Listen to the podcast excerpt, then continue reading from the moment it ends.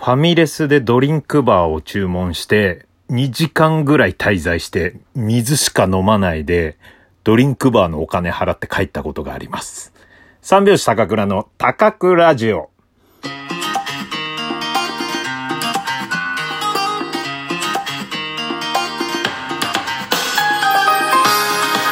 ご機嫌いかがでしょうか？三拍子高倉涼です。本日は第22回目の高倉ジオの配信です。ラジオトークアプリでお聞きの方は画面右側のハート、笑顔、ネギを連打。そして画面上のクリップマークをタップしていただければ前歯がどんどん伸びていきます。ぜひタップしてください。よろしくお願いします。そうなんですよ。ファミレス行って、まあ、基本的にね、ファミレスは食事もあるんだけど、あの、漫才のネタを書きに行ったりするんですけど、まあ、ドリンクバーは普通に注文するっていうね、もう、まず入ってドリンクバーでって言って、で、それでまあ、ドリンクバーの紙をあのね、店員さんが持ってきてくれて、で、そこからまあ、ドリンクバーを飲むって流れなんですけど、もう早くネタ書かなきゃっていう時に、もうネタにこうね、もうすぐノートとペン出して、で書き始めて、で、そしたらですね、まあ2時間ぐらいネタ作って集中してたんでしょうかね。うん。で、普通に最初に出された水しか飲まないで、もう帰る時間になったから、もう普通にジュース飲んでないけど、ドリンクバーのお金を払って帰ったというね、そういうことなんですよ。うん、まあね、あの、店によってはね、なんかね、いや、さっきね、ちょっと見たんだけど、サイゼリアは炭酸水無料とかね、書いてあったりとか、うん。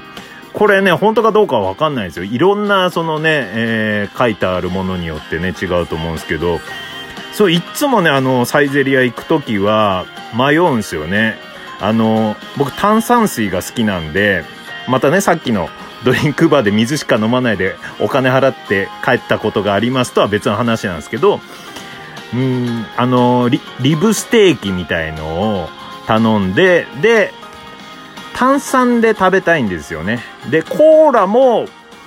飲みたくない。あの、ただの炭酸水で、えー、リブステーキを食べたいときに、ドリンクバー注文するかどうか迷う。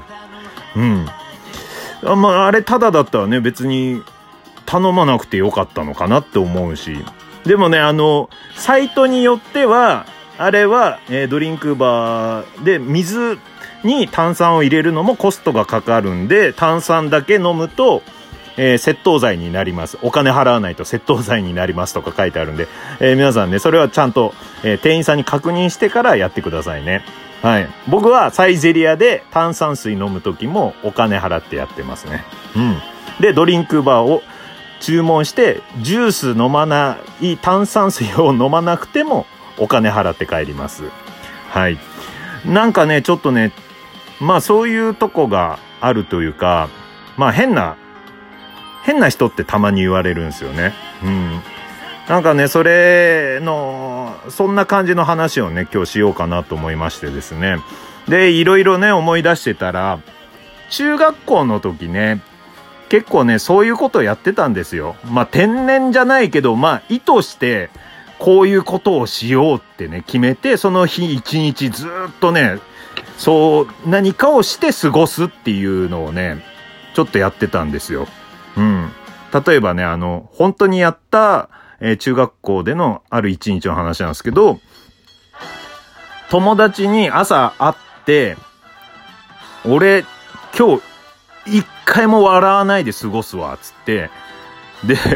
もう学校にいる時間、休み時間とか、友達と会って喋っても、絶対に笑わないで過ごしてたんですよ。でも、面白いこととかもあっても、もう心をもう無にして、絶対笑わないって決めて、でも友達めちゃくちゃ変なやつって思われてたんだけど、もうその日一日、うん、学校だけじゃなくて帰ってからも、家とかでも笑顔を絶対見せないって決めて、でもう寝るまでそれで過ごしたっていうね、そんな日とかもあったりとか、あと、これ思い出した本当になんでそんなことやってたのかわかんないですけど、今日ずっとこの石握りしめて過ごすわって友達に 言って、で、まあ朝学校行くまでに拾った石をずっと握りしめて、その、授業を受けて、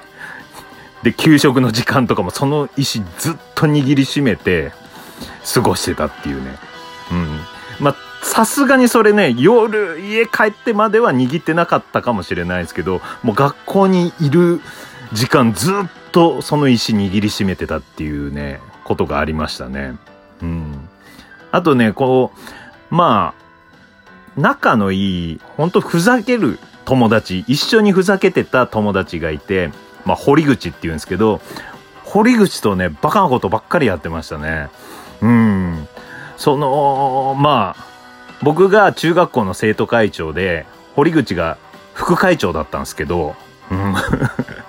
まあ、とにかくね、なんか二人で、ちょっとわけわかんないことをやるみたいなね、流行りがあって、で、まあ土曜かなまあ部活も、部活サッカー部だったんですよ、二人ともね。で、部活も休みだった土曜の日に学校帰らずに、まあ帰ろうってなったけど、今日帰るには、中学校3年ですよ。今日学校出るには、壁から離れちゃいけないって言って、二人で。うん、学校の中の壁伝いにしか外に出れませんって決めて、で、もう、お昼だったんですけど、まあそれで壁伝いでずっと歩いてたら、全然外に出れないんですよね。うん。で、まあ、入っちゃいけないようなとことかも入んなきゃいけなくて。で、音楽室の横に音楽準備室ってあって、あれ、なんか、そういうね、吹奏楽部とか、音楽の先生しか入っちゃいけない場所なんだけど、まあ、そこの扉が開いてて、扉閉まってたらそのまんま壁伝いに歩けたんですけど、扉が開いてて、で、そこの音楽準備室、入っちゃいけない音楽準備室とこを壁伝いに入ってたら、先生が来て、すごい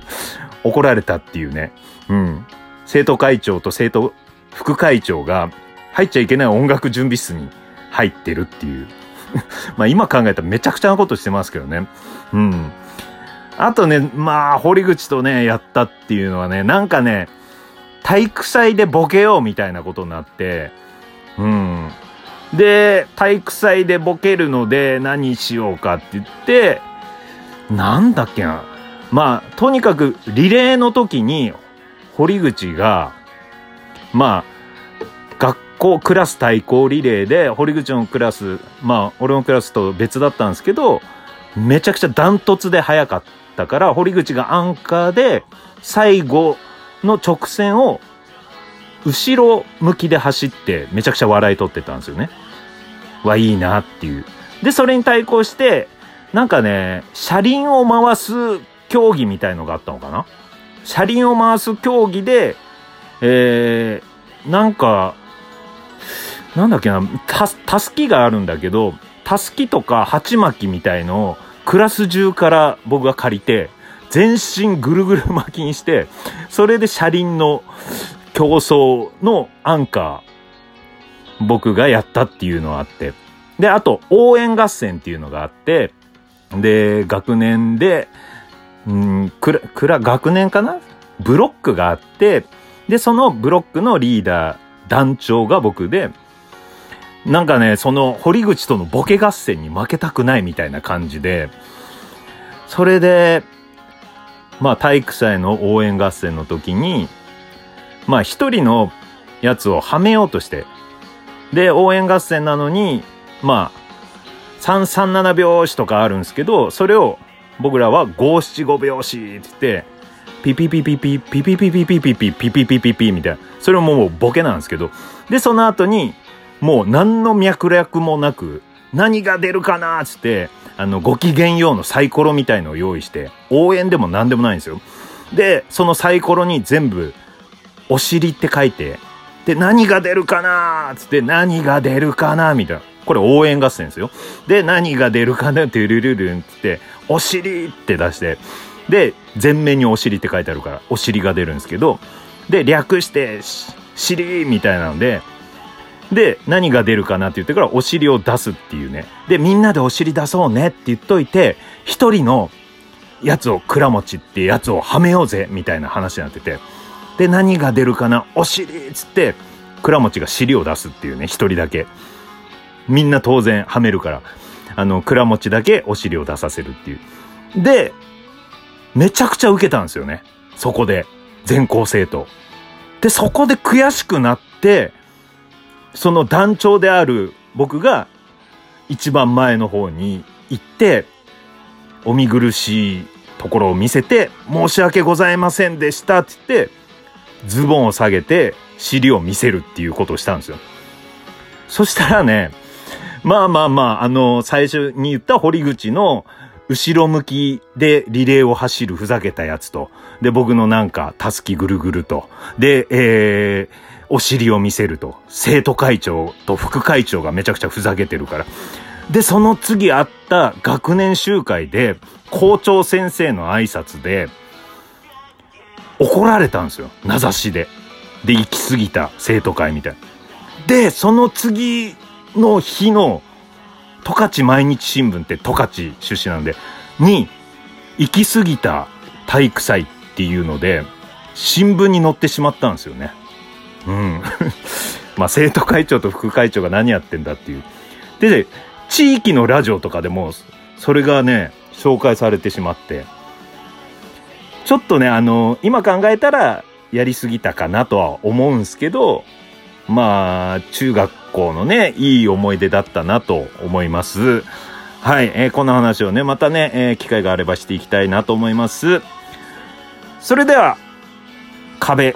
石、笑顔、三拍子揃った生活を。また明日